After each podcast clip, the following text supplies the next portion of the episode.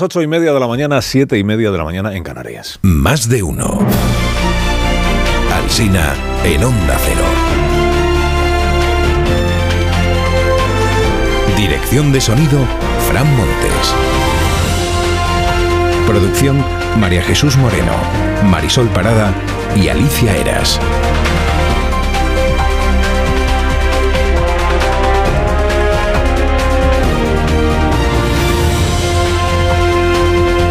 12 y 20 estamos con ustedes, el rato que usted eh, desee, usted le ven- convenga, le venga bien, hablando de mil cosas. Eh, de momento hablando de la actualidad, esta primera hora de la mañana y enseguida con los contertulios de este programa. Ha aparecido la escena de una película de catástrofes. El portavoz de la Casa Blanca ha confirmado esta madrugada la sospecha de sus servicios de inteligencia, la sospecha de que Putin ha desarrollado un arma secreta para controlar el espacio. I can confirm un ingenio antisatelital ruso, del que dijo el portavoz no puedo ofrecer más datos, porque es una cuestión que afecta a la seguridad nacional. El KEO lo había dado el congresista que preside la Comisión de Secretos Oficiales en el Congreso de los Estados Unidos. Había contado que había una nueva y grave amenaza para la seguridad nacional que habían detectado los servicios de inteligencia. Se encendieron todas las alarmas, claro. No llegó a concretar más. Empezaron a especular los medios de comunicación. Decían armamento nuclear ruso en el espacio. Va a ser eso. La Casa Blanca dice que nuclear exactamente no y que todo lo demás puede que sí. O sea, armamento y en el espacio. La sospecha cuál es? Pues que han desarrollado un artilugio capaz de anular los satélites que emplea otro país.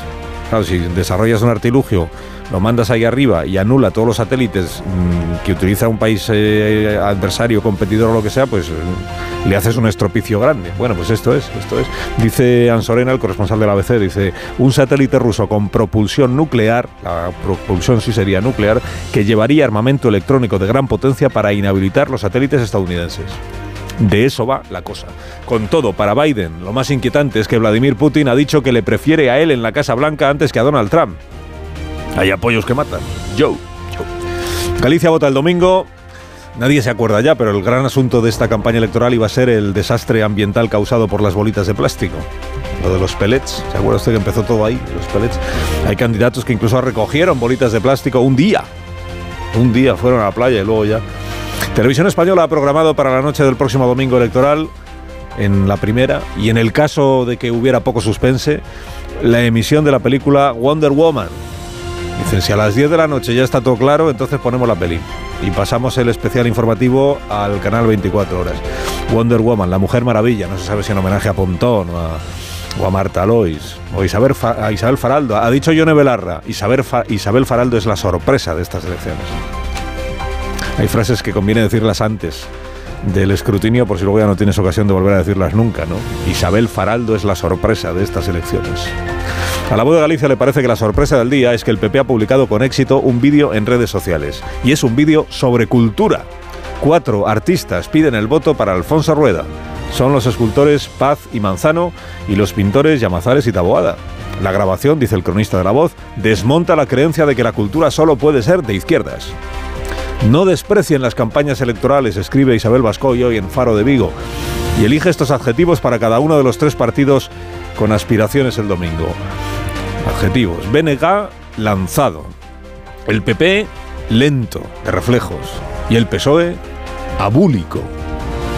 Progreso de Lugo destaca que esta provincia puede ser la llave de la Junta el domingo. Lo que pasa en Lugo y en la región de Ourense declara Alfonso Rueda que es Ourense quien va a ser decisivo este próximo domingo. Y el diario Atlántico de Vigo lo que lleva a portada es la imagen del Halo, que es el nuevo ascensor panorámico que empieza a funcionar hoy, aunque el alcalde Abel Caballero no lo pueda inaugurar porque entonces parecería que es campaña electoral. Que se empiece a, que empiece a funcionar sin el alcalde, pues, eh, pues lo parece también, pero no se considera campaña electoral. Icono de la ciudad, el halo, que no el alcalde. Icono, nuevo icono de la ciudad de Vigo. Aún no se han abierto las urnas y ya hay quien busca culpables para cuando se cierren. Titula La Razón, con lo que dicen en Génova 13. ¿Y qué dicen? Si perdemos la Junta será por Abascal. Un centenar de votos a Vox podría arruinarle a Rueda la mayoría absoluta. Dice, pues haber conseguido que esos 100 te votaran a ti, ¿no? Se le va a atragantar la razón hoy a Núñez Feijó. Opina Abel Hernández. La política de comunicación del PP es deficiente, visto desde fuera, falta coordinación y profesionalidad. Opina Emilio de Diego, Sánchez no podría encontrarse con una oposición más incompetente. Destaca, por cierto, la razón esta mañana que no hubo representantes del BNG en la foto de familia independentista que concurre a las elecciones europeas juntas, que son el Esquerra Republicana, Bildu y el Bloque Nacionalista Gallego. Ayer estuvo eh, Pello Ochandiano con Per Aragonés. Aparece también esta foto en la primera página. Eh, Pello Ochandiano, que es el ungido por Arnaldo Otegui. Y se confirma que no son exactamente iguales, porque este Pello se pone traje. Para la foto con Per Aragonés, al menos. El país dice en su editorial de hoy que si el PSOE cae mucho en votos, tendría que hacer autocrítica, ya te digo yo que no. Eh, pero que al PP le resultaría muy difícil vender como un triunfo conservar el gobierno a expensas de Jacome, de un socio populista abonado a la antipolítica. Bueno, Sánchez vendió como un éxito conservar el gobierno a expensas de un socio como Junts, o sea que está todo inventado en la política española. Escribe Ignacio Peiro en El País, dice que perder Galicia sería una conmoción para el PP porque siempre le ha aportado un extra de legitimidad una nacionalidad histórica con fuerte identidad y bilingüismo en armonía con la derecha nacional. Escribe Antonio Lucas en El Mundo, dice, como en Galicia se pierda un voto, Feijó verá cómo los más leales son los primeros en sacar filo a la garlopa. El PP es un partido mañoso para echar presidentes al cubo de lo orgánico.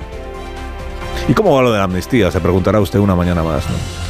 ¿O cómo va lo de la amnistía más la propina de otra tanda de indultos, que es la última mercancía que se ha puesto en circulación? Pues según el diario El País, Junts pide garantías de que Puigdemont no irá en ningún caso a prisión provisional. Se entiende que aún menos a prisión definitiva, claro. Dice la crónica que en la reunión del miércoles en Barcelona, tanto Turull como Bolaños marcaron sus líneas rojas. ¿De sus líneas qué? Rojas. El mundo dice que el gobierno garantiza que Puigdemont será amnistiado, pero que no pueda, pero no le garantiza que pueda regresar de manera inmediata. Amnistía sí, pero no al día siguiente, resume en el titular. A veces cuenta esta mañana que la investigación del crimen de Barbate recae en un juez novato, en concreto en uno que recibió su despacho de manos del rey en Barcelona esta misma semana. Su juventud no cuestiona su valía, dice la crónica, pero sí evidencia la precaria situación de los juzgados del sur de España. El presidente de la Audiencia Provincial de Cádiz dijo que Barbate es un destino maldito y le han llovido piedras por haberlo dicho. El ministro Oscar Puente dijo que Castilla y León es un geriátrico a cielo abierto. Y le ha caído un tuit de Mañueco revolviéndose por la ofensa. A ver, anciano no es un insulto. Pero esta idea de que tener mucha población mayor y poca población joven es una tara, pues sí puede sonar un poco gerontofóbica. Si no fuera porque el problema es quién hereda, no quién se queda en, en la tierra. Ayuso dijo en el Parlamento de Madrid ayer que los ancianos enfermos graves de COVID no se habrían salvado ni en el hospital ni en ningún sitio. Mucha gente mayor, cuando iba a las residencias, a, los hospitales, también fallecía. Porque cuando una persona está gravemente enferma, cuando una persona mayor está gravemente enferma con el COVID, con la carga viral que había entonces, no se salvaba en ningún sitio. No se salvaba en ningún sitio, le preguntó la oposición, pero entonces es que todo se hizo bien al dejarlos en la residencia sin medicalizar. Una pregunta pertinente.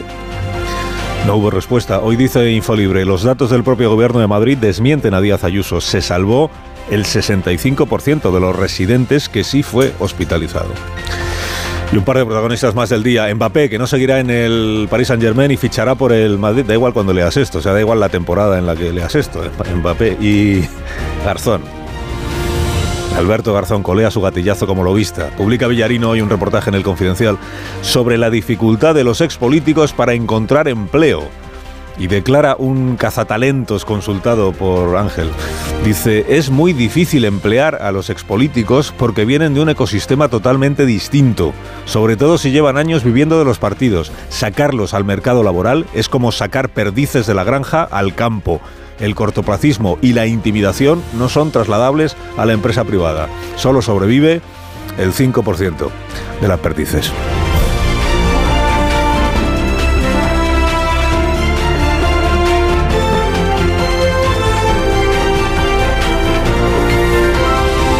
Con Carlos Alsina en Onda Cero, somos más de uno. ¿Y si en cuanto te metes en la cama no paras de toser? Escucha este consejo de Bio3 y duerme del tirón esta noche. Vaya tos. No sé si he cogido frío o un catarro, pero esta tos me está matando y los niños están igual. Con la llegada del frío y la contaminación aparecen los resfriados y la tos. Si te preocupan la tos y la irritación, no lo dudes. Consulta a tu farmacéutico. Bio3 Fitobronc es un jarabe balsámico con sustancias vegetales activas y miel que ayuda a suavizar y despejar la garganta. Bio3 Fitobronc, jarabe adultos y jarabe niños, actúa para toda la familia. Este invierno confía en tu farmacéutico y en Bio3.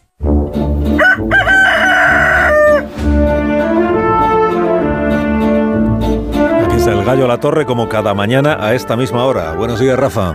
Buenos días, Carlos Alsina. Ya sé que quedó un día de campaña y toda una jornada de reflexión, o sea, una eternidad. Pero ya estamos en condiciones de asegurar que el PSOE ha consumado la más extraña campaña que jamás se haya concebido.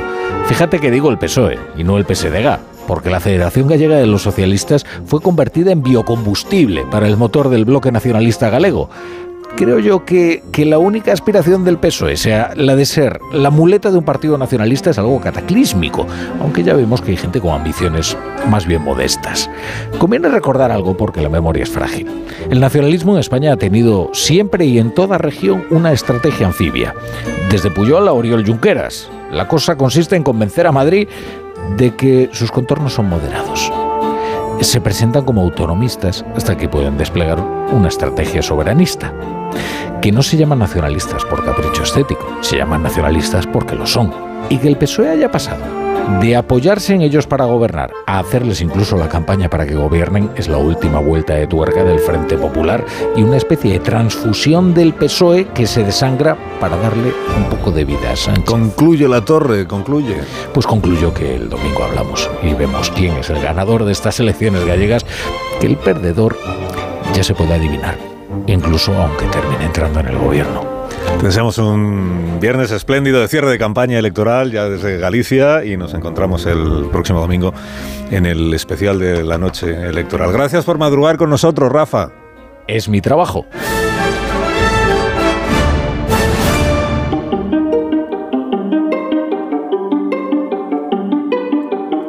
Ahora la noticia sostenible del día, de la mano de Iberdrola, por ti y por el planeta. Uno de los principales indicadores de los efectos del cambio climático se detecta en la disminución de las abejas, insectos sobre los que recae gran parte de la polinización de las especies vegetales a nivel mundial. Las instalaciones agrovoltaicas ayudan a dinamizar la economía local y permiten repoblar aves, mamíferos e insectos en zonas de España donde estaban en peligro de desaparecer. La compañía eléctrica Iberdrola lleva tres años realizando acciones de protección de la biodiversidad y acumula ya más de 1.450 instalaciones agrovoltaicas enmarcadas en el programa Convive, que dan cobijo a cerca de 60 millones de abejas y especies como el topillo de cabrera. Aparte de proteger a insectos, esta fórmula permite obtener miel pura y de producción ecológica al estar libre de herbicidas. Además, para los apicultores supone trabajar en espacios seguros y libres de posibles robos. Cariño, vamos a cambiarnos al plan estable verde de Iberdrola, que paga siempre lo mismo por la luz, todos los días, todas las horas, durante cinco años, pase lo que pase. Interrumpimos la emisión por una noticia de última hora. Nos están invadiendo los extraterrestres. Pase lo que pase. Pase lo que pase. Y ahora, además, llévate 100 euros con el plan estable verde de Iberdrola. Contrátalo ya llamando al 924 24 24 o en iberdrola.es. Consulta condiciones en la página web. Iberdrola. Por ti, por el planeta. Empresa patrocinadora del equipo paralímpico español.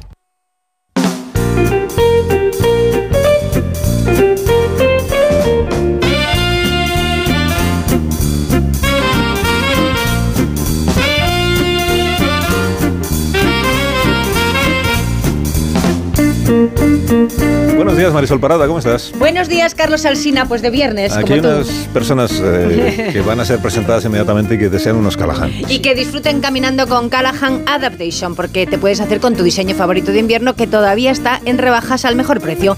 Tengas el estilo que tengas, Callahan dispone siempre del modelo perfecto para ti, porque los Callahan están diseñados para ofrecerte una experiencia única al caminar, una excelente comodidad y la máxima calidad que siempre caracteriza a Callahan Adaptation, el zapato que se adapta al pie y a tu forma de caminar. A la venta en las mejores zapaterías y en callahan.es. Continúan sus rebajas, tecnología, diseño y confort al mejor precio. Hoy en Tertulia, en este programa que es más de uno, aquí en la radio, está Ignacio Varela. Buenos días. Buenos Ignacio. días, Carlos. Buenos días y bienvenido. Bien hallado. Buenos días, Joaquín Manso. ¿Qué tal? Buenos días, Carlos. Bienvenido también para Por ti. favor, muchas Eh, gracias. Lo digo, con menos, lo digo, es verdad, con menos eh, entusiasmo, pues porque te veo más. Nos vemos más. a menudo. Sí, ¿eh? sí. Y eso pues produce un efecto. Bueno, es igual. Eh, José Antonio Vera, buenos días. Yo estoy muy orgulloso de que nos veamos tanto. Que- conmigo ya sin entusiasmo, porque esto, esto va degradándose. Llega un momento en que nada. Bueno, buenos días Vera, buenos días Rubén Amón. ¿Qué tal, Carlos? ¿Qué tal? ¿Cómo estáis? Me alegro muchísimo de que compartáis con nosotros este ratito eh, de radio. Bueno, el- eh, aquí, de los que estamos aquí presentes, el que más sigue la cuestión de de la posible guerra en el espacio es eh, José Antonio Vera. Estoy diseñándola yo. Que es, que, es quien más interesado está. Es, una, es un historión. Eso en los medios de comunicación en Estados Unidos no se habla de otra cosa, como se dice el tópico en este caso. Eh, de, qué cosa? Pues de esto de que el Servicio de Inteligencia de los Estados Unidos tiene confirmado que Putin está ultimando o ya tiene operativo, que está la cuestión o la duda, un sistema para eh, desde el espacio complicarle la vida a los Estados Unidos. Lo que han dicho esta madrugada el portavoz de la Casa Blanca es yo, eh, digo solo lo que puedo decir, ha dicho el portavoz, porque es una cuestión de seguridad nacional. Efectivamente existe una confirmación de que hay un, él, él dice una capacidad antisatelital rusa que no afecta directamente a la seguridad de ninguna persona. O sea, que no es algo que se envía al espacio, se le ha interpretado y que desde el espacio pueda atacar eh, a, a, quienes estamos en la Tierra, pero que sí puede complicar la situación y afectar a la seguridad nacional. Y entonces la especulación que dice, pues que lo que tiene preparado eh, Rusia, o ya incluso podría estar probando, es eh, un artefacto que se envía al espacio con propulsión nuclear y que una vez que está en el espacio es capaz de anular todos los satélites que utiliza, por ejemplo, Estados Unidos. Si te dejan sin satélites, pues te dejan ciego en mil cuestiones, en la, la geolocalización, en las eh, comunicaciones y en eh, eh, sistemas de defensa. Uh -huh. Si no tienes satélites, tus sistemas de defensa quedan seriamente comprometidos. Y esta es la, esta es la cuestión, de la que solo se sabe esto, pero la confirmación ya está ahí. Cuando sepa más os voy contando, porque creo que se ha dejado un poco como... Sí, porque esto eh, se supone que exigiría una, asustado, si una altísima tecnología para poder llevar a cabo esto. Digo, porque al mismo tiempo que esto es así, en el principio de la guerra parecía que Ucrania fue capaz de responder precisamente por lo contrario, por la incapacidad militar eh, por la incapacidad militar y la incapacidad logística del, del, ejército, del ejército ruso. Así que a, lo mejor ni tanto ni tampoco. Hay que recordar también que en Estados Unidos estamos en vísperas de una intensísima campaña electoral. A ver, yo creo que esto no es nada nuevo. Lo que pasa es que efectivamente los americanos, como es lógico, utilizan la información que tienen eh, para suministrarla cuando les viene bien. Y esto eh, nadie te lo va a desmentir. O sea, ¿quién te lo va a desmentir? Putin. Pues si le desmiente Putin, la gente dirá. Y no, no es nada nuevo porque esa tecnología se viene hablando desde hace mucho tiempo. Es, es una tecnología que no solamente tendrán los rusos, sino que tendrán los americanos y probablemente los chinos. Y lo que hacen es que ciegan absolutamente todos los sistemas eh, electrónicos, que evidentemente te puede llevar a la Edad Media pues a una ciudad o a, un, o a un estado. ¿Por qué? Porque si no tienes GPS, si no tienes ningún tipo de comunicaciones electrónicas, pues hay muchas cosas que dejan de funcionar, porque ahora todo depende de las redes y del Internet. Pues lo que más ha inquietado es el contexto en el que estamos. Hablamos de Putin, hablamos de Rusia, uh -huh. tiene en marcha todavía la guerra de Ucrania, pero está avisando a la presidenta, a la primera ministra de Estonia de que no le gusta nada lo que está haciendo con la y que la declara en busca y captura. Pero ¿y ¿Qué va a hacer? Ir a cogerla a su país. Es que, bueno, bueno, no, puede invadir, poco... eh, puede invadir una república bueno, báltica. Sí, quiero decir ah, que sí, no, no tiene bastante con lo que tiene ya, que, bueno, que se la no, no, Este es el contexto en el que ya. llega esta historia, por eso el todavía más. Redunda en las informaciones que trascendían esta semana sobre si estaba utilizando Rusia o no el sistema SpaceX de, de Elon Musk y, y los desmentidos a, al respecto de la propia Rusia son poco tranquilizadores. Eh, Ucrania lo ha denunciado. Hasta qué punto se está abasteciendo o no de ese sistema de navegación y con fuentes privada. que citaba el otro, no sé qué periódico era, pero citaba fuentes de la OTAN que decían tenemos un problema con la población europea y es que no nos estamos tomando en serio la posibilidad de que Rusia, por ejemplo, algún, nos declare la guerra abiertamente. Es que la, la, entrevista con no, Tucker no estamos Carlson preparados para que eso suceda y igual deberíamos ir mentalizando a la población de que a veces las guerras pues se producen y, Sí, y se puede producir una o sea Rusia puede acabar declarándole bueno declarándole la guerra provocando que la Unión Europea o la OTAN entre directamente en una guerra y los ciudadanos europeos no queremos ver esa posibilidad Yo creo que eso forma parte del debate el, el, eh, electoral en Estados Unidos. Eh, fíjate que Trump ha dicho hace nada que él eh, animaría a Rusia a invadir algunos países de la Unión Europea o de la OTAN en caso de que no contribuyan como tienen que contribuir a las arcas de la OTAN. Entonces, bueno, eh, quizás son claves que aquí no estamos eh, exactamente metidos en este momento en ellas, porque, porque, nos queda un poco lejos, pero están en eso. eso es, lo que completa el contexto, que es que Trump igual gana otra vez la presidencia de los Estados Unidos en noviembre. y la entrevista con Tucker Carlson situó el marco de una amenaza. Es, decir, Putin dio la entrevista para amenazar a la Unión Europea. O la concreta pregunta sobre Polonia, ¿invadiría usted Polonia o estaría usted dispuesto a enviar tropas rusas a Polonia? Lo que sitúa es el marco de una amenaza real sobre un país que ahora tiene un carácter sistémico en, el conjunto de la Unión, por el liderazgo que tiene, por la posición geográfica, por, el peso demográfico, por, multitud de cuestiones. Por lo tanto, que la amenaza es real, sí la ha dicho.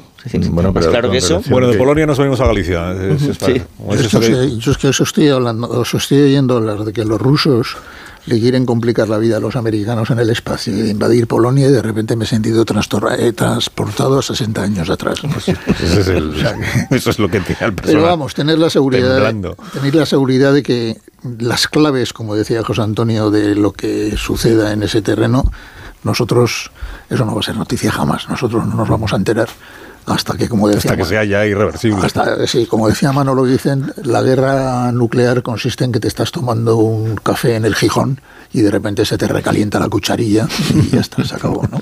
Bueno, pues cuando se pase es cuando será noticia. Bueno, Galicia, eh, a ver, eh, Varela, que es el que sabe de, el que más sabe de estas cosas, de cómo se reparten los escaños y que dice la ley electoral. Eh, si yo no me estoy equivocando de lo que leo en las crónicas de estos días, dice está la cosa muy peleada por algunos escaños eh, y podría ocurrir. Eh, ayer hablábamos ya en el programa de democracia urensana. Si democracia urensana consigue, porque además creo que en las últimas elecciones locales las encuestas le daban cinco escaños y sacó el eh, cinco concejales y sacó el doble o algo. O sea que si consiguen entrar en el Parlamento gallego, pues posiblemente sería porque el PP no alcanzaría la mayoría absoluta y entonces igual tendría que hablar con Democracia Orensana para ver si la completan. Eh, se habla por tanto de Orense y veo que se habla mucho de Lugo también, de la circunscripción de Lugo, porque ahí es donde está más peleado uno de los escaños. ¿no? Esto es así. Varela, ¿tú qué sabes? Pues yo no lo creo. No lo crees. Eh, yo creo que Democracia Orensana es un es una gran incógnita porque es un partido que hasta ahora solo ha competido en la ciudad de Orense. No ha competido nunca en la provincia de Orense. Por tanto, sabemos que sí, que tiene un alcalde que es bastante popular y que ganó las municipales. En, pero es que la ciudad de Orense no es ni el 30% de la provincia. Por tanto, eh, es bastante, no, no, hay precedentes. Ahora, es verdad que los, en fin, las estimaciones de las últimas horas le están dando hasta el 7%. Quiero decir que da la impresión de que va a pasar holgadamente y, que ese escaño, en el caso de que se quedara por debajo del 5%, eh, iría a parar al PP.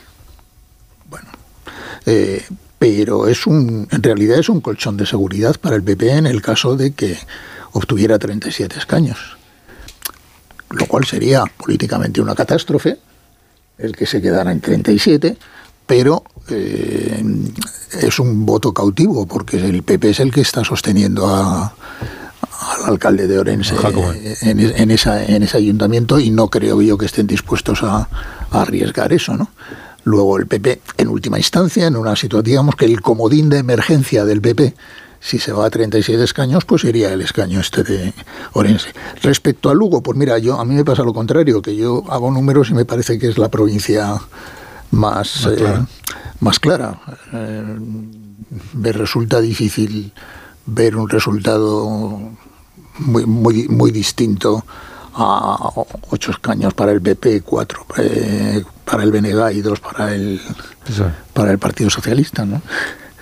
O sea que no sé, me parece que los restos que hay es verdad que hay tres provincias, una de ellas es Lugo, pero vamos, en las que el último resto corresponde al BP y donde están muy cerca de, eh, digamos, la diferencia, el, último, más que el último resto, que se dice incorrectamente, el último cociente de la ley donde corresponde al BP, eh, y está la cosa pues eh, muy cerca de que alguien con un pequeño movimiento de la dirección del viento en los últimos días lo supere, eso es así.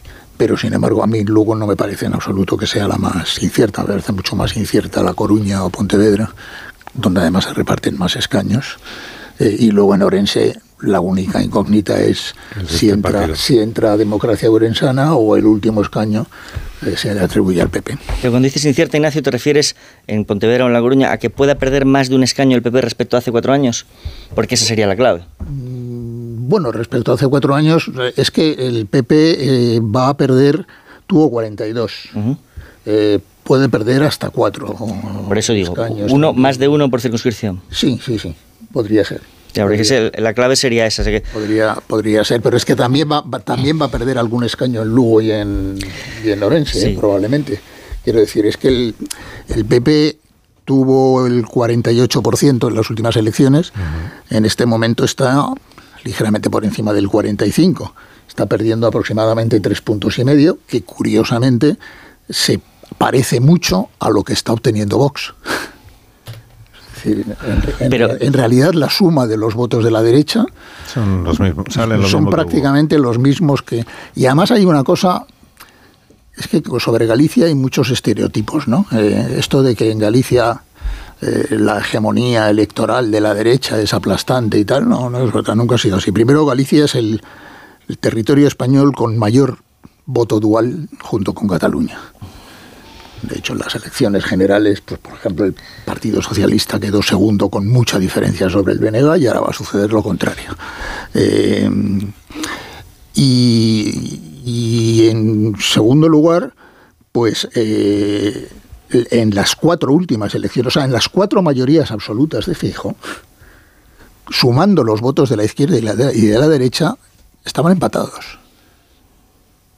Lo que pasa es que el PP aglutinaba el, prácticamente el 100% del voto de la derecha y el 100% del voto de la derecha o el 98% era productivo, mientras que la izquierda, además de que iba, como ahora, eh, fragmentada en tres o cuatro opciones, pues tenía un porcentaje de voto improductivo. Mm. ¿Eh? Es la cosa del sistema electoral. Y no nos olvidemos además de que las provincias de Lugo y Orense, que son las que menos población tiene, están claramente sobre representadas y son las más favorables al Partido Popular. Bueno, si, si, Vox acaba un 3%, no será buena noticia para el PP, eh, para Rueda, porque en las pasadas elecciones sacó un 2, eh, lo cual quiere decir que ha tenido mejor resultado, pese a que mm, la dinámica de Vox es una dinámica a la baja en, todo el territorio nacional, ¿no?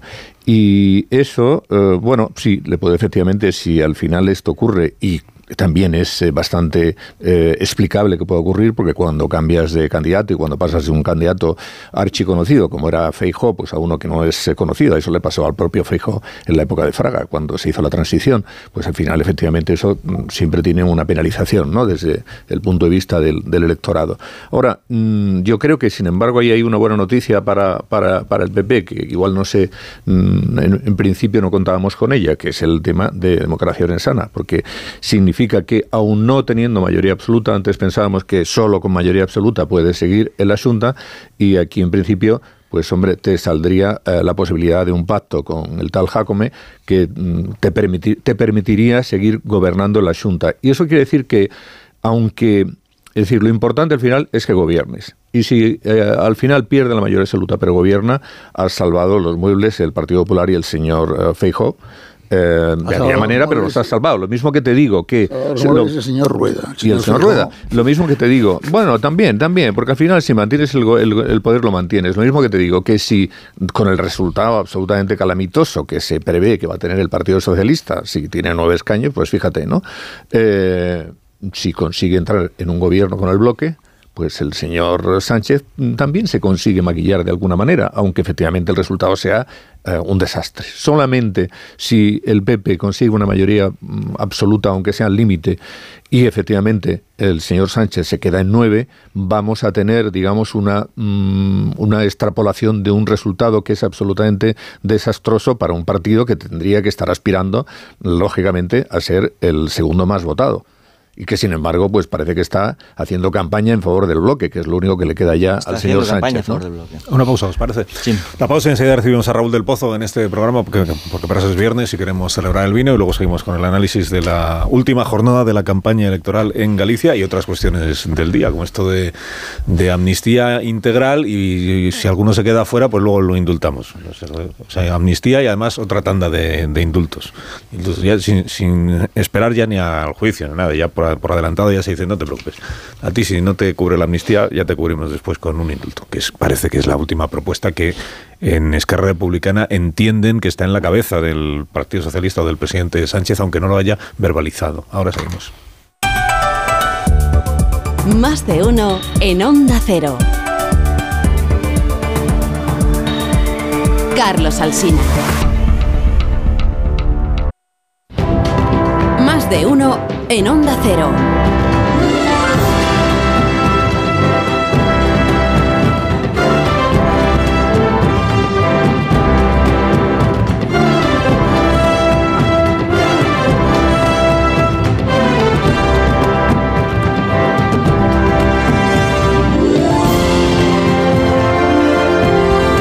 9 y 6 minutos de la mañana, una hora menos en las Islas Canarias. Esto es más de uno, esto es Onda Cero. Estamos en tertulia hoy con Vera, con Manso, con Varela y con Amón. Y a esta hora de la mañana, pues cada viernes recibimos a Raúl del Pozo. Buenos días, Raúl. ¿Qué tal? Muy bien, ¿y tú?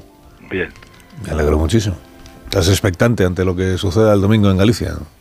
¿Perdón? Que si estás expectante ante las elecciones en Galicia. Por supuesto, de eso voy a hablar. Ah, pues que empiece cuando tú quieras. Viva el vino. En Galicia, donde según Camilo José Cela, los náufragos se convierten en lechuzas y los cementerios están llenos de piratas, se celebran elecciones este domingo.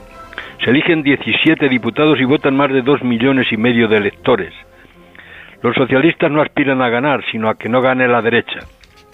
Las encuestas pronostican que no van a llegar los socialistas al 17%. Según Feijó, Pedro Sánchez solo busca entregar Galicia al nacionalismo del Bénega. El PSOE puede ser el tercer partido y aspira a un Frankenstein gallego si forma gobierno con un partido que irá en la misma lista que RC y Bildu a las elecciones europeas. Nadie sabe quién tocará la victoria del domingo con la gaita que llevaron las legiones romanas a Finisterre, donde el mar muge como un buey amargo. Cuentan que la gaita gallena, la, gaita gallega puede llevar el éxtasis a quien la toca y se le va la cabeza por las nubes. Pero no se sabe quién cantará victoria y está en el aire la Baviera del PP, su granero de votos. La revelación de la campaña es Ana Pontón, una aldeana que dejó de hablar castellano a los 15 años. Es que el gallego es una de las cuatro lenguas oficiales de España ideal para la poesía y la literatura, desde Alfonso el Sabio a Camilo José Cela. Camilo contó que vio a Cristo fumando ducados y en madera de boj escribe que vio a un dragón grande como tres ballenas, vestido con una casaca de botones dorados que cantaba la jota, la jota aragonesa. Y Alfonso X, el sabio, escribió las cantigas de Santa María, en la que recomienda quemad viejos leños, leed libros viejos, tened viejos amigos y bebed vinos viejos. Por eso solo, querido Carlos, viva Galicia y viva el vino.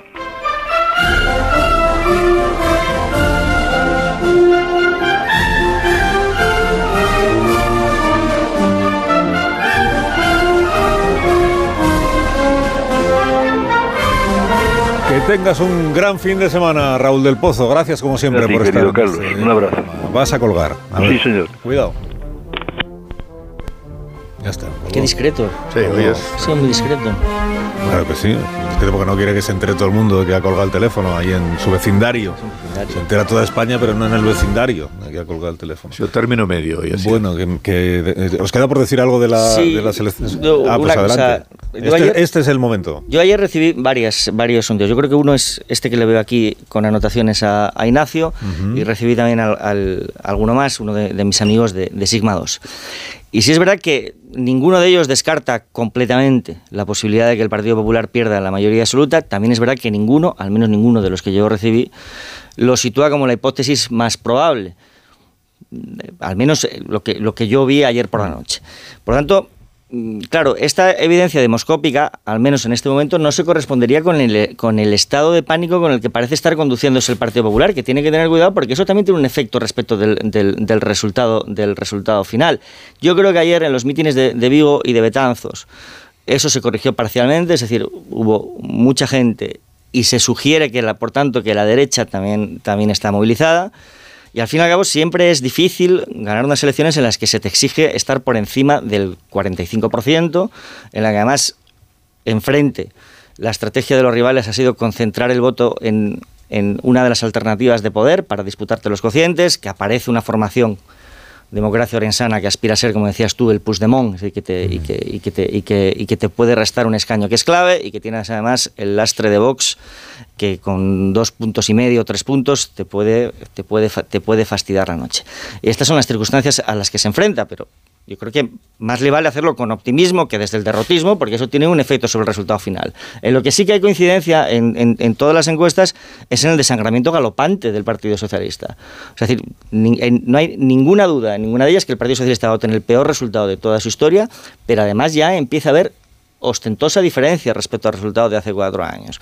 Con lo cual, una de las situaciones que sin duda se van a confirmar el domingo es el desistimiento del Partido Socialista como proyecto autónomo de vocación con vocación de vertebración nacional. Claro, es que yo creo que la, lo más notable, más allá de los del juego de los números, ¿no? que nos podemos volver loca la gente con tantos, es la inversión que se ha producido espectacular del clima inicial. Yo estoy completamente convencido de que cuando en Génova, porque la decisión de adelantar las elecciones gallegas no se tomó en Santiago, se tomó en, en Madrid, se decidió adelantar estas elecciones, desde luego no, no tenían sobre la mesa una expectativa de resultados como esta. Tenían sobre la mesa una expectativa de resultados mucho más holgada y mucho más segura.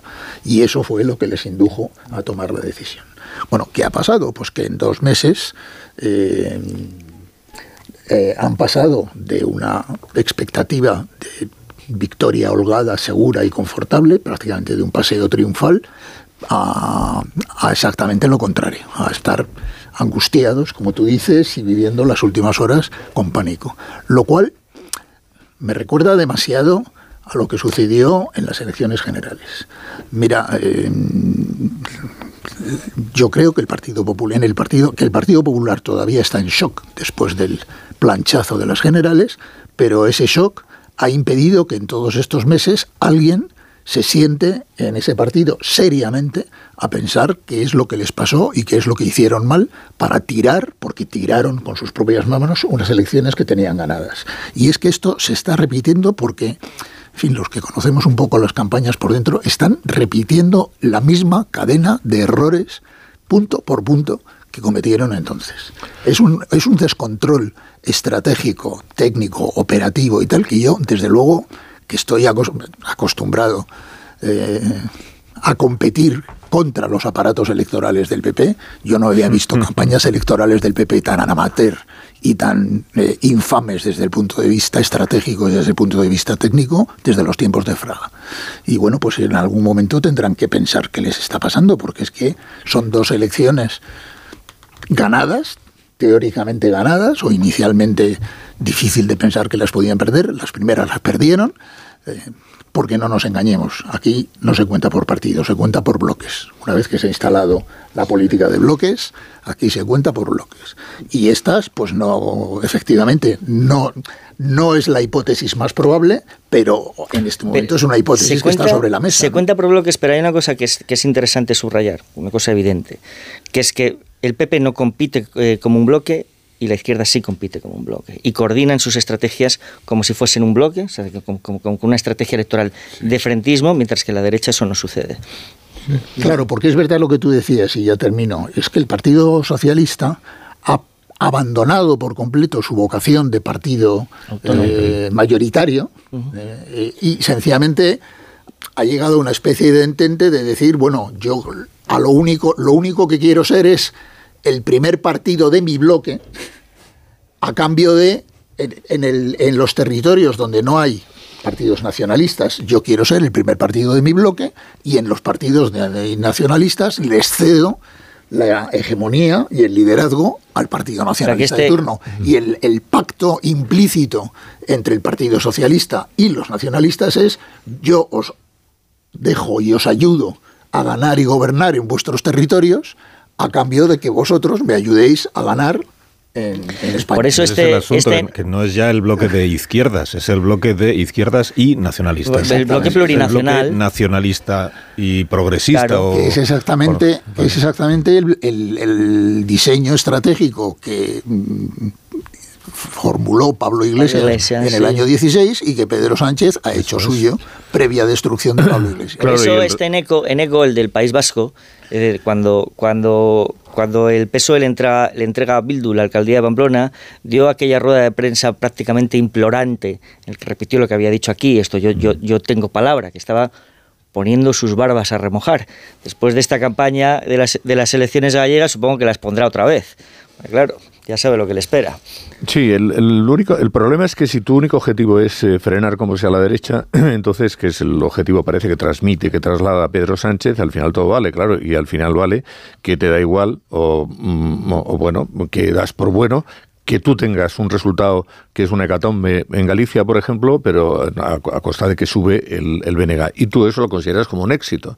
Claro, al final estás trasladando a tus votantes, antiguos votantes y nuevos votantes, y lo sé ahora, eh, que tu candidato, pues en realidad, mm, en fin, lo único que le queda al señor Sánchez es pedir el voto para Pontón, porque, mm, en fin, es lo que eh, de, de acuerdo con eh, la evolución de todo lo que está diciendo, de sus mensajes y de los planteamientos, pues esto es en realidad lo que quiere. Claro, eso tiene un peligro enorme, que es que al final tú eh, pues quedas reducido a una expresión ridícula para ser un partido que está gobernando en España. Pero en cualquier caso, el Pero es que él resultado... él confía en que luego en las generales le devuelven el favor. Bueno, esto puede ocurrir, eso siempre puede ocurrir. Pero te digo una cosa, al final lo importante es, tengas el resultado que tenga, es la resolución de, de- los pactos. Eh, si el PP tiene un mal resultado, tiene 37, pero puede pactar con democracia orensana, eh, el PP ya ha maquillado su resultado y no va a tener el más mínimo problema. Eh, va- Yo creo que sí, yo creo que sí, porque al final tú conservas el poder y además dices, bueno, es verdad, oye, claro que ha tenido errores, en, la- en las, en las generales tuvo errores y ahora también, pero el PP ganó con eh, bastante contundencia en las municipales y entonces pues no se dijo nada, ¿no? Y, y qué, al final tuvo que pactar con unos o con otros, fundamentalmente con Vox, aunque también hi- hizo otros pactos, pero lo que vale al final, que es lo que le ha valido al señor Sánchez, es que tú conserves el poder. Sánchez ha conservado la Moncloa pese a perder. Y bueno, esto parece que es lo que vale, ¿no? Pero es, la- a ver, yo creo que la naturaleza política de Sánchez está eh, en despendolar el nacionalismo para garantizar su continuidad esta legislatura y las que hagan falta. Claro. Porque es un esquema del que no va a salirse nunca y poco le importa a él que prosperen sus partidos aliados, porque son los que luego le garantizan el equilibrio parlamentario de Madrid. Y, y desde esa lectura, yo creo que para Sánchez será un buen resultado cualquiera que pase por evacuar al Partido Popular, independientemente del retroceso del Partido Socialista.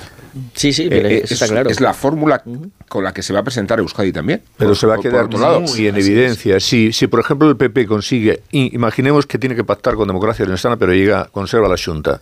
Eh, si eso ocurre, o por lo menos incluso esa perspectiva ocurre, porque el primer día el señor este Jaco me dice que, bueno, que ellos, eh, en fin, están dispuestos a hablar con Rueda, etcétera, eh, el resultado, un resultado por debajo de 10 del Partido Socialista es una hecatombe para el Partido Socialista. Y además eso te pone sobre la mesa todos los debates que hemos tenido en, esto, en estos tiempos, fundamentalmente sobre los pactos del Partido Socialista con las izquierdas nacionalistas independentistas y el tema de la ley de amnistía, que al final, pues efectivamente, la lectura que muchos pueden sacar incluso internamente dentro del Partido Socialista es que este es el fruto de lo que ha estado sembrando el señor Sánchez. Esa lectura este- sobre todo se producirá, lo contamos ya ayer, yo creo, sobre todo se producirá si el PP mantiene la mayoría absoluta en Galicia. Eso es. Si la mantiene de una mantiene manera la mayoría clara, absoluta en si la Galicia mantiene de una y el manera PSOE clara. se queda por debajo de 10 escaños y Sí, sumar no aparece en el. Parlamento. Sí, pero a pesar de todo, mirad, yo creo que mm, efectivamente va a sacar el peor resultado de su historia, todo esto que estáis diciendo.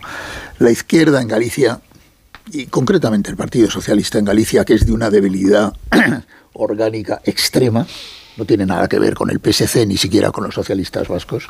Es un partido completamente sucursalizado y, y de una... que, que desaprovecharon las oportunidades que tuvieron, porque las tuvieron. Y gobierna varias capitales, ¿eh? Eh, sí, en las municipales es distinto, pero es un partido muy débil eh, orgánicamente. el Partido Socialista tiene bastante metabolizado, la izquierda en general tiene bastante metabolizada una derrota eh, electoral en Galicia, porque tienen el cuerpo hecho a ello, porque es que de, la, de 11 elecciones autonómicas han perdido 10. Por lo tanto, cual, por muy malo que sea el resultado, yo os aseguro que el suelo no va a temblar bajo, No, no, no. bajo, No, bajo los pies de Pedro No, Sánchez. Ah, no, bueno. ahora, a- ahora bien, Ya iba a perder. ahora bien, si el Partido Popular pierde el gobierno de Galicia, os aseguro que el suelo va a temblar bajo los pies de Alberto Núñez Feijóo. Es decir, eh, el, pro- el drama del PP en estas elecciones es que si gana, cuando digo que si gana, si conserva el gobierno, lo único que ha hecho es cumplir con la rutina. O sea, no, no tiene un especial valor, pero si pierde, pues empieza el ruido de Estoy sables. de acuerdo con eso. Eh, Inmediatamente. es que, el- es que después del planchazo de julio, el, el- la cuota de fracasos admisibles de Alberto Núñez Feijóo está agotada. Es que, a ver, estas elecciones se plantean desde Génova No como una reválida. Ahora voy, ahora, ahora discrepas, pero. eh, no, yo digo Vengo que. discrepando ya desde hace que las elecciones, Sí, sí, yo creo que se plantean como una reválida del 23J, eh, aprovechando la coyuntura de la amnistía y el desgaste máximo de Sánchez. Para lo cual cometen los mismos errores. Los mismos errores, pero no solo eso, es que eh, lo, o sea, lo, lo pintoresco de estas elecciones, por un lado está que el PP pueda pagar en las urnas la amnistía por cómo gestionó eh, el propio Feijóo la crisis del pulpo, que sería eh, desquiciante, y por otro, como el Partido Socialista se ampara en las islas del BNG para justificar su éxito. Y, y son dos extravagancias que Sánchez ha puesto en circulación y que le pueden terminar funcionando, ¿no? Eh, y creo que sí, eh, creo que el Partido Popular tiene todo que, todo que perder y nada que ganar. Eh, Yo, yo, yo en eso tampoco estoy de acuerdo. No, en, la, ganar- en la que tesis ganar principal. también, eh, cuidado, No, yo digo, yo, me yo, de- yo coincido con Ignacio. eh, eh, eh, es una obligación. Sí, pero tal como están las cosas- Tal Sí. como se planteó, o sea, tal como se planteó el momento y la coyuntura. Sí, pero si Y el PP saca desastre, 40 es un diputados y el peso y el PSOE 9, o sea, sí, que- sí, que- o sea, sí que, por ejemplo, sin ir más lejos, a la negociación Claro. de la amnistía, el PSOE va en una situación de debilidad política intensa que le va a meter en, en- en un buen lío. Quiero decir que... mm, Que Feijóo las adelanta como Sí, calentón quiere- y represalia al 23J. Pero, a ver, pero si el, como están problema, las si el cosas- problema no es eso, sino el valor cualitativo de los territorios. Perder Galicia para el Ah, PP total. es tan traumático como lo fue en su momento perder Andalucía para el PSOE. Sí, sabes que no parece que le temblara el suelo al PSOE con la pérdida de, Andalucía, pues ahí sí que Sánchez sí, indiscutido, indiscutido. Es indiscutido, Y- y es, yo- es indiscutido, pero... Indiscutido. Eh, Perder Andalucía y todo lo que ha perdido después, Perder porque es que Andalucía, después ha perder, perdido... perder Andalucía fue lo que le puso al borde de perder las elecciones generales, eh, salvo que Sí, pero que Feijóo ahí- se la regaló. Pero es decir, que ahí sigue Sánchez. Y, Claro, y el va- PSOE perdió Andalucía, y luego perdió la Comunidad Valenciana, y luego perdió Baleares, y luego perdió Aragón, y luego perdió Extremadura, y nunca recuperó Madrid, y nunca recuperó Castilla y León, y ¿qué le queda? Que le queda Asturias, y, y perdió Cantabria, y perdió Canarias. Sí. Y a Sánchez no le ha temblado el suelo. Es verdad que el PSOE funciona de una manera distinta al PP. Pero No, por bueno. y por perder Galicia, entonces Feijóo está acabado. Pues No, yo- yo por- yo o sea, creo se- que sí habrá ruido, sí, que habrá, que- que habrá ruido. Seguro. Que habrá- Pero que, le, pero que le cueste el liderazgo del Partido Popular. No, y además ocurre... a- además no ocurre con carácter inmediato, No, entre, yo cosas creo porque, entre otras cosas porque tiene otras dos citas por delante. Es que decir, No, la, la no. señora Pontón, que ahora es la estrella de la política en Galicia, es que es la tercera vez que se presenta, o sea que ya ha perdido dos veces y no ha gobernado dos Sí, veces. pero si en estas se- de amnistía, de, de- de poner patas arriba el Estado de Derecho, Feijó no puede ayudar a su partido a obtener la mayoría absoluta en Galicia, pues la verdad es que quedaría en una situación crítica. Hombre, que- Yo también que- creo que- que el estado ver, de ánimo... Que perder la mayoría absoluta en Galicia y perder el gobierno de Galicia no es un éxito, en eso estamos Claro. todos aquí de Pero acuerdo. es verdad que la situación del que las partido... consecuencias llegarán tan lejos como para que el PP cambie de dirección No, es- nacional otra vez, yo No, creo que no. desde Pero luego no, no, podría ser, pero yo creo que no.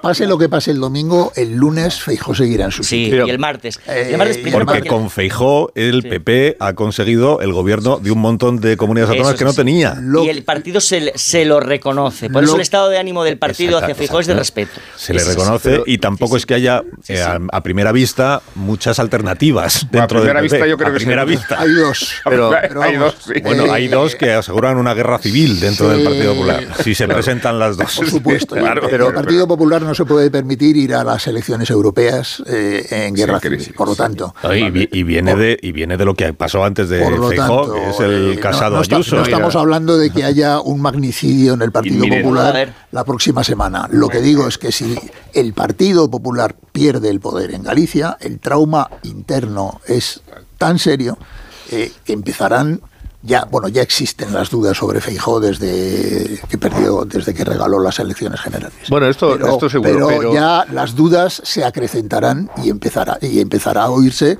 el ruido de sables típico que no sabemos cuánto Pero durará. fíjate que pero las- pero las que, elecciones se convocan. luego, eh, habrá duda, muchas dudas sobre el liderazgo de Feijóo. Fíjate que las elecciones se convocan, efectivamente estoy de acuerdo en que se convocan desde Génova, eh, con un ambiente en el que, mm, en fin, ahí seguro ganamos, ¿no? En Galicia, porque siempre se gana. Eh, pero ahora el ambiente es eh, más bien lo contrario, ahora hay un ambiente negativo. Que este ambiente tampoco existía, no es exactamente igual al que había antes de las elecciones generales. Entonces, yo creo que por eso mismo, sí, el resultado es de 38, es una, aunque sea realmente un resultado a la baja evidente, es un triunfo para Feijóo, porque estamos entrando en una dinámica en la que todos los sondeos, los tracking y etcétera, y los comentarios pues están diciendo que bueno, que puede perder la mayoría, si saca 38 es una victoria total. Y si y si tiene 37 y gobierna con democracia orensana, sale a los muebles. Yo así lo creo. Bueno, sí, sí, espérate que no saque 37 el bloque con el PSG y gobiernen con democracia orensana. ¿Qué puede ocurrir? ¿Qué puede ocurrir? Sí, claro, que puede ocurrir, le ¿no? entregan la independencia a Orense, o sea, sí, si la pide. que lo hacen presidente de la Junta, que hacen lo que haga falta. Pues lo que haga falta. también puede ser que le hagan presidente Claro, de la que Junta. sí, sí. Es que el peso está abrazado al Hacen un nacionalismo, que esta es la gran... Bueno, yo siempre digo la gran novedad política de estos tiempos es que el PSOE está abrazado al nacionalismo. Esta es la realidad en Galicia Claro. y no solo en Galicia. Lo cierto es que el día que se su con- eje de Madrid, ese. el día en que se convocaron las elecciones, cual- cualquiera de los que estamos en esta mesa habría dicho que la probabilidad de que Feijóo, vamos Feijóo, no Feijóo, perdón, de que el Partido Popular gobernara en Galicia era del 90%, y ahora los más, Hay partidos, sí. los más realistas están hablando de un 60-40. 70, vamos a decir, 70. Ya, pero es increíble, ¿no? Un 70-30, en serio. Bueno, no, eso, ¿no te 70, parece, ¿no te 70, parece influidos por la psicosis del 23 de Sí, julio, sí. amplificada por el desliz del, del pulpo, como has dicho tú, del pulpo. No, si no es el desliz Eh, del pulpo, es una pulpo. campaña integralmente desastrosa desde el primer día hasta el último, por Dios. Sí. O sea, es que yo creo que el desliz del pulpo, al revés, se está magnificando su impacto electoral en Galicia. En Galicia hay un microclima electoral, hay un ecosistema propio y a mí me parece que eso Yo- es mucho más dañino para el Partido Popular. El tiempo y la energía que ha perdido en los días siguientes tratando de enmendar la metedura de pata que la metedura de pata en sí mismo. O sea, A mí me parece que lo que es dañino es que, es, es que está instalado en el debate público permanentemente la hipótesis de la derrota cuando ninguna, cuando Ninguna ninguna, encuesta cuando la ninguna encuesta lo contempla.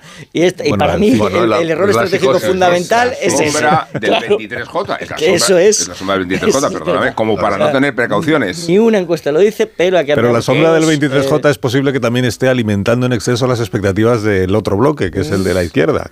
Que es Eso es. Como, Sí. bueno, las encuestas da igual, porque ya pasó el 23J y al final no. Tal bueno, espérate, no vaya a ser que esta vez Por, acierte. Claro. por- por eso, si conserva la mayoría absoluta, va a ser todavía más triunfo de Feijóo. También es Eh, verdad, También es verdad. también es verdad Eso que sí, claro. históricamente So- sobre Eh, sobre todo porque no es solo la, si, la- si, si el PP conserva la, la mayoría absoluta, todos diremos, bueno, es lo que se esperaba cuando se No, convocaron no, las pero, elecciones. pero el- hemos estado pero- al límite. Pero, inmediatamente habrá que decir lo siguiente, que es el- los dos partidos que gobiernan España en coalición, uno en su tierra, Yolanda Díaz no tiene un solo Por escaño supuesto. y dos, el Partido Socialista, eh, por muy débil que sea en Galicia, es que cada vez es más débil, va camino de no ser. Sí, nada más, al- al- a, ese, a, ese, a ese resultado. Sí, hay mayoría absoluta. No, del si hay PP, mayoría claro, absoluta claro. del PP. Si no, lo- se, se acaba todo. Si no la hay, todo cambia. No, porque y luego el factor, bloque, el factor de cuántos Una votos vaya a malograr Vox eh, a, a expensas de los intereses del Claro, Partido Popular. también, también es cierto, para mm, equilibrar los argumentos, que históricamente en Galicia las encuestas han tendido a infraestimar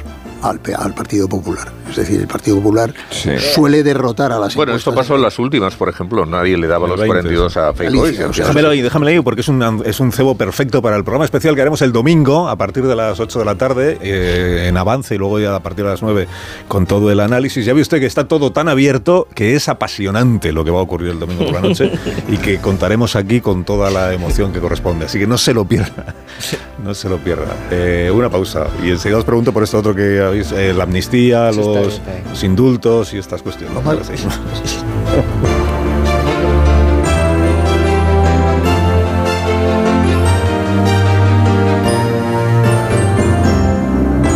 Más de uno. Onda Cero. Carlos Alsina. ¿Sabes cómo?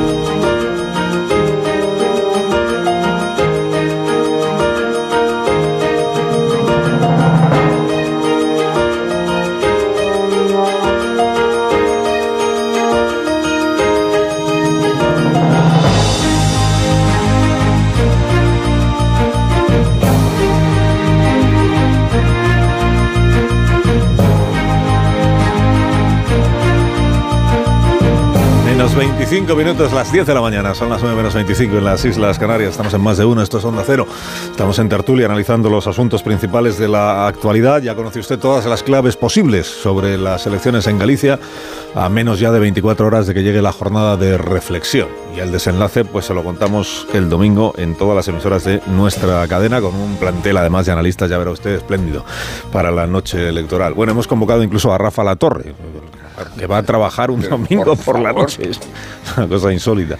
Pero lo hemos por aquello de que es de la tierra. Los, de la tierra en este caso pues son los que más se juegan. No solo Feijó y Yolanda Díaz, también los La Torre y el resto de, periodistas eh, gallegos que nos rodean, ¿verdad? Que no son pocos. no son pocos. no son pocos. Pero todos magníficos, todos magníficos. bueno, vamos a hacer una lista de matices, ¿no? Eh, asunto amnistía. Eh, os comunico, por si acaso alguno de vosotros no está muy a favor de la ley de amnistía, os comunico que ayer el señor eh, Junqueras, presidente de Esquerra Republicana, inhabilitado y condenado, e indultado naturalmente, el señor Junqueras ayer dijo en, La Sexta que cualquiera que crea y defienda la democracia tiene que estar a favor de esta ley de amnistía. Digo, por si acaso alguno dudabais, pues si queréis ser demócratas y defender la democracia, os tenéis que pasar al, al grupo de los que están a favor de la ley de amnistía. Y también dijo que el señor Puigdemont, de decir por Cataluña, debería tener presente que no se puede hacer una ley preventiva que ah. contemple todos los posibles supuestos de, imputaciones y de delitos que se le puedan ocurrir a un juez. ley preventiva. Claro, entonces que, que, acepte lo que hay, que es la ley de amnistía tal como ya está redactada, que apoye a por Cataluña lo que se le ha presentado y luego ya, pues si hay que hacer más cosas, se irán haciendo. Esta fue la expresión que él utilizó. Hemos pasado de la unidad del precrimen al postcrimen, ¿no? Mm. O sea, en lugar de prevenir los crímenes, se trata de perdonarlos después de que se han producido. Mm. Sí. ¿Y qué más se podrá hacer entonces? Dice, bueno, el señor Junqueras no ha concretado. ¿Qué más se, irá haciendo lo que haga falta ir haciendo? Eh, pero sabéis que ayer el señor Campuzano, que, que iba a decir en su juventud, durante mucho tiempo representó a las juventudes de Convergencia Democrática, ahora ya no es ni joven ni de Convergencia, entiendo. Pero ayer, eh, pero sí es consejero del gobierno de Per Aragonés. Y ayer en una entrevista en Televisión Española dijo esto, de que eh, el gobierno está abierto, el gobierno de Sánchez está abierto a, en el caso de que alguien se quede fuera de la amnistía, alguien que haya cometido un delito grave, ¿se entiende? a indultarle. Y, le preguntó yo de manera, pero esto el gobierno no lo ha dicho abiertamente, ¿no? Y ha dicho, bueno, no, no lo ha dicho, pero todo el mundo sabe que esa sería una posible iba a decir una ñapa, una solución, una, un apaño de estos que se están barajando. ¿no? es una idea muy buena esta de, ¿no? Porque, ah, claro, porque es decir, claro, eh, para que para poder cumplir ¿no? con, con, con ese compromiso de indultarlos, pues, eh, pues durante todo el tiempo en el que se sustancia el procedimiento, la celebración del juicio, la emisión de la sentencia, los recursos y la posterior confirmación o no de los recursos en el Tribunal Supremo. Luego, durante todo el trámite del indulto, durante todo este tiempo, que pueden ser varios años, tiene que gobernar el mismo. Claro, si no, a ver cómo cumple uno con el, a ver cómo cumple uno con el, con el compromiso. Con lo cual, esto, claro. Ya le estás dando argumentos a Junts para que claro, diga, ah, que me la queréis colar otra vez. Es, un apaño, claro. tiene, tiene, toda la razón, es un apaño extraordinariamente conveniente para Esquerra. Sí. Eh, primero, porque para que haya un indulto, primero tiene que haber efectivamente un, juicio y una condena. Y una, y una condena, que es exactamente a lo que Puigdemont no está dispuesto. Eh, de ninguna manera, ni a someterse, ni a venir a España, ni a que lo detengan. Y que es lo que explicó Feijó, añado, cuando reflexionaba sobre en qué condiciones se puede indultar una pero es que además, pasos previos.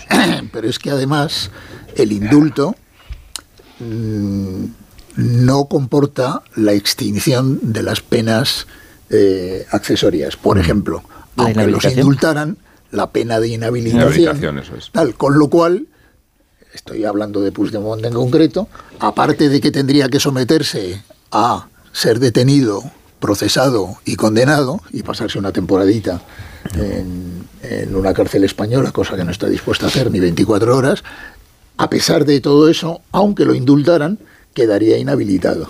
O sea, un negocio fantástico para Esquerra Republicana. aparte de eso... eso Oye, para el PSOE, porque el PSOE le diría todo el tiempo a Puigdemont, si quieres ser indultado tengo que seguir gobernando Tengo que seguir gobernando yo, claro, es el tema. Yo, lo, yo, lo, que creo es que al final la solución que van a encontrar a la que van a ir es em, a meterlo todo. Es decir, van a meter el terrorismo y van a meter la alta traición, porque es que mm, le van a presionar para que lo hagan. Eh, bueno, si luego el Tribunal Constitucional tumba alguna cosa, pues lo ha tumbado. Y en última instancia, los indultos. Es decir, van a meter terrorismo, alta traición, indultos para todo el que no eh, esté abarcado dentro de, la ley o el que eh, quede fuera de la ley. y esta es la única solución, porque es que no hay otra solución. Es que no es esa la única, es que no hay solución. Bueno, no hay solución. Vamos a ver, es que yo creo, para ellos, yo creo que están partiendo de una base, se está partiendo de una base que ellos saben además que no es que no es no es cierta y es que la batalla de la amnistía termina con su aprobación en el Parlamento. No es verdad. En ese momento es cuando empieza de la batalla de la amnistía. Batalla de la amnistía empieza en el momento en que haya que aplicarla. Y yo te digo que ya pueden poner en la ley lo que les, lo que les dé la gana, pueden poner lo que les dé la gana. No hay forma humana de impedir que los jueces ejerzan su fuerza. Claro, esa es otra cosa. Esa es otra cosa. por, A continuación hay que aplicarla y cualquier juez del Tribunal Supremo, del Tribunal de tal, que tenga una causa de estas, a continuación presenta una cuestión prejudicial. Y no solo eso. Yo creo que hay una aspecto interesante. Una cuestión prejudicial, se sienta sobre el sumario y no da por cerrada la causa. Conocemos que, Sánchez. No, pero a ver, Sánchez, que, aplica para sí la, la doctrina cholista del partido a partido, puede considerar que lo prioritario ahora es sacar adelante la ley de amnistía y tener los presupuestos y conseguir una estabilidad. Lo que pasa es que ese escenario no le convence en absoluto a los afectados por la ley de amnistía en la medida en que se ven amenazados por ser procesados por delitos de terrorismo. Luego, eh, no es tan sencillo que Sánchez consiga prosperar la ley de amnistía. Es que ahora mismo está en manos, Puigdemont está en manos del Supremo. No se fían de su inmunidad ni de su impunidad los afectados por la futura ley de amnistía. Sí, porque la ley, porque no solo el, juez puede decidir la, elevación de una cuestión prejudicial, que por supuesto puede decidir la inaplicación directa de la ley por vulneración del derecho europeo. Eso lo puede decidir el Tribunal Supremo respecto a determinadas cuestiones. Una vez, que la ley, una vez que la ley salga del Congreso, tiene un primer obstáculo que es el Senado, que efectivamente ya sabemos que no es, no es decisivo, pero, pero que la tramitación del Senado no solo lo dilata, sino que va a ser un escándalo detrás de otros. Os aseguro que van a montar allí, en fin. hacen muy bien. Eh, van a llamar expertos, no sé qué tal. Bueno, segundo, el Tribunal Constitucional, que yo creo que la clave de que Sánchez no haya dado el paso es porque tiene la mejor información posible sobre los sobre, los sobre los sobre los yo he dicho que tiene la mejor información posible no he dicho ningún nombre. Sobre sobre los límites del Tribunal Constitucional. Yo quiero las bases. Tercero como las fuentes de la alta dirección del PP se han reunido con periodistas insisto no quién será que pasaba alguien por Domenico Scarlatti un día y le escuchó algo qué sé yo. Bueno y, y tercero que, mm, como digo, no hay manera de impedir a un juez español que, no, pero eso es evidente, no hay manera de impedir no solamente eso. Y el, que esté tramitando una causa por un delito de terrorismo, de alta traición o de cualquiera de estos, insisto, eso envía su cuestión prejudicial a Luxemburgo, se sienta encima del sumario y no cierra la causa eso es evidente. Hasta que haya respuesta de Luxemburgo. Eso es evidente, Ignacio. pero ahora. Os aseguro que en el mes de. llegaremos a Navidad y la amnistía podrá estar aprobada en el Parlamento quizá, pero seguirá sin poder ser aplicada. Sí, pero, eso, eso, es evidente. Pero ellos tienen que encontrar una solución ya, es decir, después de las elecciones, el martes. Y la solución que mm, yo creo a la que van a ir, porque en fin hay muchos datos que apuntan en ese sentido, es que se va a incluir todo. Y se va a meter terrorismo y se va a meter la alta traición por el tema de Rusia. Y en último término, para decir, mira, si luego los jueces, los tribunales, Europa mm, eh, mm, frustra alguna de estas vías, está el indulto. Y creo que esta es la solución que tienen Armada, que efectivamente no es definitiva, porque claro, aquí la cuestión prejudicial se va a plantear, en cuanto metan terrorismo y alta traición se va a plantear automáticamente, y efectivamente además, y aquí hay la convicción, y termino la convicción, y termino de que van a ir directamente al TJUE, van a ir directamente al, Tribunal de Luxemburgo, porque la vía del Tribunal Constitucional no sirve para sí, el problema es que las garantías legislativas no, protegen la situación de los afectados. Por, eso no, se, no, se van a venir a que se resuelva de esta manera. Y, el problema es que Sánchez no puede garantizarles. No, claro que no lo puede garantizar. Pues, como los otros lo piden, pero es lo único que les pues interesa. que además hay un problema político para Sánchez. aparte, del que le viene eh, de Luxemburgo y del tal, es que después de bueno, con el clima político que hay en Europa respecto a Rusia y después de la votación que hubo la semana pasada en el Parlamento Europeo, que todos los grupos parlamentarios votaron de acuerdo con sus gobiernos, o sea, demuestra el clima que hay ahora mismo. Yo, veo, yo quiero ver a Sánchez explicando en el Consejo Europeo eh, que ha paralizado una investigación sobre una operación de intoxicación y de desestabilización de Putin en un país. después de que el Partido Socialista Perdona, después de que el Partido Socialista haya suscrito la investigación en el Europarlamento. Sí, lo que pasa, porque es que la resolución la apoya el Partido Socialista. sí, lo, que sí, lo que confían es en el que el procedimiento judicial que están viendo en Barcelona sobre la injerencia rusa no llegue a, no llegue a ningún sitio. Lo cual es, es, una cosa que yo encuentro absurda porque el problema no es procesal, el problema es político. Claro. Es decir, que el, mero hecho, que el mero hecho de que Puigdemont reciba el día antes de la declaración de independencia a una persona que se presenta como emisario del Kremlin es un problema político gigante, porque evidencia la concepción de la democracia que tiene ese señor. Señor, por cierto, que se subió a una montaña política el día que decidió tumbar, de la ley, eh, tumbar la ley de amnistía, de la que uno no se baja de un día para otro.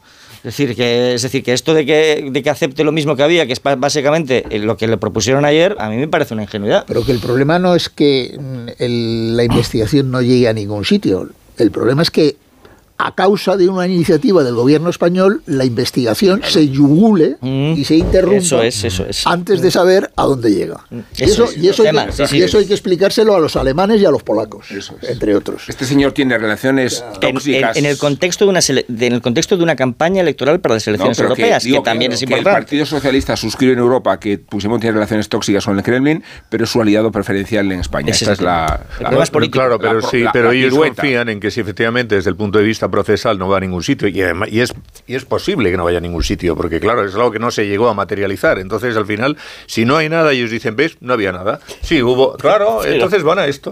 No había pero los hechos son los hechos. Es decir, los hechos no se pueden borrar. que, que, que el jefe de la oficina de Puigdemont por lo tanto, Puigdemont, por persona interpuesta, viajó a Moscú para verse con, eh, con diferentes personas vinculadas al KGB es algo que ha reconocido él mismo. esos son los hechos. No, eh, políticamente, políticamente Claro que se puede utilizar y es bueno. Además, una cosa que deberían hacer, por ejemplo, es pedir una comisión de investigación en el Parlamento de, Bruselas o en el Senado.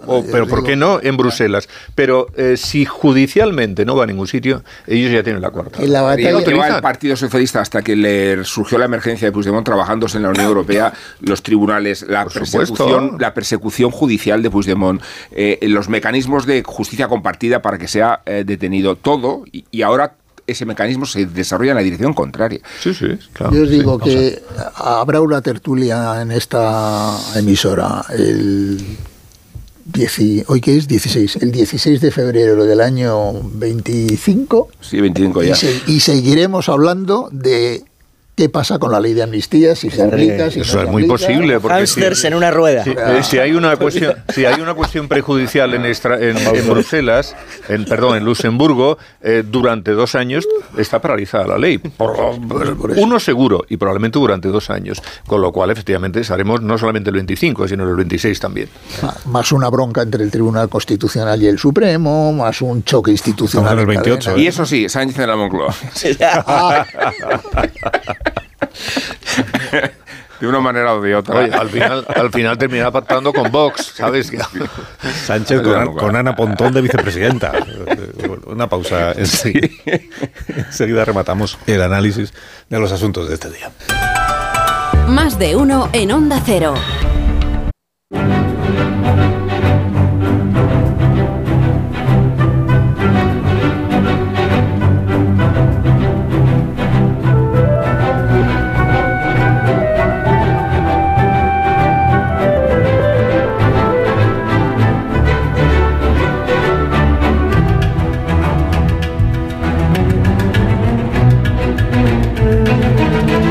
Rodríguez Burgos, buenos días. Hola, muy buenos días. Buenos días. La actualidad económica y financiera de este viernes, ¿cómo va? Pues mira, los mercados europeos abren al alza y esto a pesar de las noticias de que el Reino Unido ha entrado en recesión, al igual que Japón, y que Alemania tendrá crecimientos negativos este año. Este es el panorama, ¿no? Pues bien, los inversores van a su aire, todas las bolsas europeas suben, salvo la española.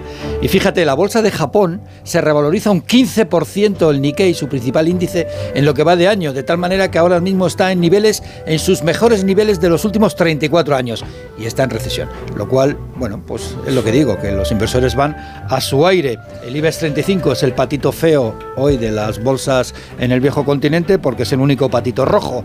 Ahora mismo cae una décima porcentual. Fluidra, Indra y Grifos son los valores que más suben. SACIR y Acciona y Endesa los que más bajan.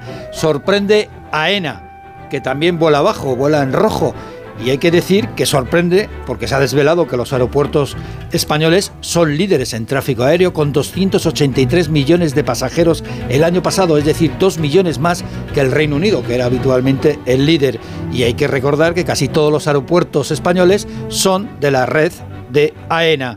El petróleo baja ligeramente a los 82 dólares y medio. La inversión en España sigue de capa caída.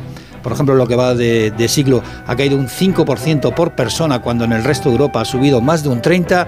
Y atención, comienza la escisión de General Electric, el gigante creado hace 150 años por Alba Edison, el inventor de la bombilla. Ahora se divide, su negocio de generación eléctrica se va a convertir en Bernova, así se va a llamar, y es el responsable, atención, del 30% de la generación eléctrica del mundo. Es lo que da la bombilla. ¿eh? Que tengas un gran fin de semana, Ignacio. Hasta ahora. Nos encontramos aquí el lunes a primerísima hora, como siempre. ¿Quieres amnistiar a alguien, Amón? Sí, procedamos de urgencia a la amnistía de José Luis Rodríguez Zapatero, cuya implicación en la causa de Sánchez lo está convirtiendo en el más sanchista de los sanchistas y tiene sentido recalcarlo porque ZP era el menos sanchista de los sanchistas, el gran valedor de Susana Díaz, pero no vamos a reclamar coherencia ni principios a los costaleros de Ferraz. Son contorsionistas. Se identifican ellos mismos en la naturaleza mercurial del presidente, aunque ninguno de los exégetas de Sánchez hace mejor trabajo de cuanto sucede con Zapatero. Fue el primero en abrir el acordeón de los indultos, aunque renegara de ellos aquí mismo, acuérdate, Carlos. Y el más entusiasta rapsoda de la amnistía, aunque su trabajo explícito e implícito tanto vale para blanquear a Bildu como sirve para contestender con las tiranías bolivarianas. Le gusta mitinear al expresidente socialista, se divierte dando estopa al PP y exagerando las fauces de la ultraderecha, aunque su placer secreto consiste en utilizar el sanchismo como atajo para herir a Felipe González. Claro, esto es un, es un cambio que es, es como una serie. Si están los guionistas de Netflix ya preparados para hacer una serie sobre la comida de Feijó. Bueno, aspira a convertirse en en el gran pope mediático y máximo evangelista de la izquierda, no ya abusando de su mesianismo, sino relamiéndose en la vanidad y en la arrogancia de aquel visionario que nos iluminó por encima de nuestras posibilidades. Quiero decir que no nos merecemos a Zapatero, quiero decir que no somos dignos de él.